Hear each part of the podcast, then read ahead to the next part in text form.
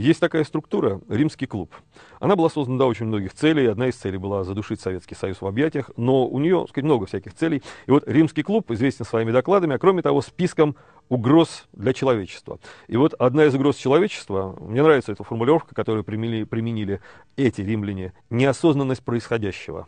Э, это очень интересный термин, но, э, казалось бы, он имеет отношение к широким слоям общества. На самом деле он имеет сегодня самое прямое отношение к тем людям, которые называются учеными, научными сотрудниками и так далее, и так далее. Дело в том, что современная наука сформировалась как отражение э, социальной реальности конца 19 ну и, пожалуй, двух первых третей 20 века, где очень четко социальная сфера была отделена от политической, политической от экономической, где были политика, гражданское общество.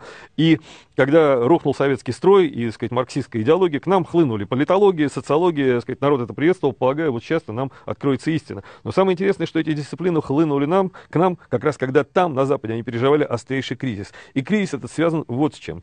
Исчезают объекты, которые изучают эти науки и которые вообще конституируют эти науки как науки, потому что любая наука существует только в том случае, если у, него есть, у нее есть базовый объект исследования, которых нет ни у какой другой науки. Социология возникла для изучения гражданского общества. Она не годится для изучения, например, индийских каст. Здесь нужен другой понятийный аппарат. Что происходит сейчас, в начале 21 века на Западе? Скукоживается полити... э, гражданское общество. Политика превращается в комбинацию шоу-бизнеса и административной системы. Недаром, так э, сказать, немало сейчас людей из шоу-бизнеса и актеров идет в политику, потому что сутью становятся политики совсем-совсем другие процессы. Иными словами, исчезают объекты исследования, а дисциплины остаются, как улыбка чешерского кота.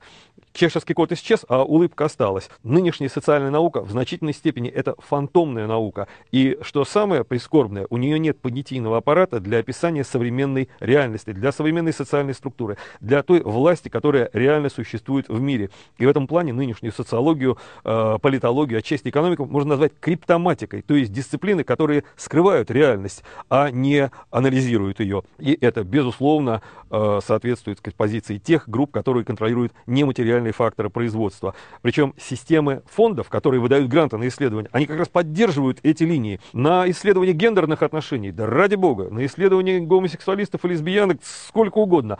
А вот на исследование мировой буржуазии ни один фонд за последние 50 лет не выделил никаких денег. На фундаментальные исследования ни, в коем случае, потому что фундаментальные исследования – это исследование главных вопросов. Как говорил Глеб Жиглов, а вот здесь у них логово. Вот на исследование логово деньги не выделяются. И вот этот кризис современной науки, он отражает э, эту ситуацию. Я думаю, одним из необходимых условий для побед кого бы то ни было в 21 веке заключается создание новой науки о современном мире. То есть выиграет тот, кто обеспечит, выражаясь словами Карла Полани, зловещее интеллектуальное превосходство над своим оппонентом. Интеллектуальное превосходство, но именно зловещее.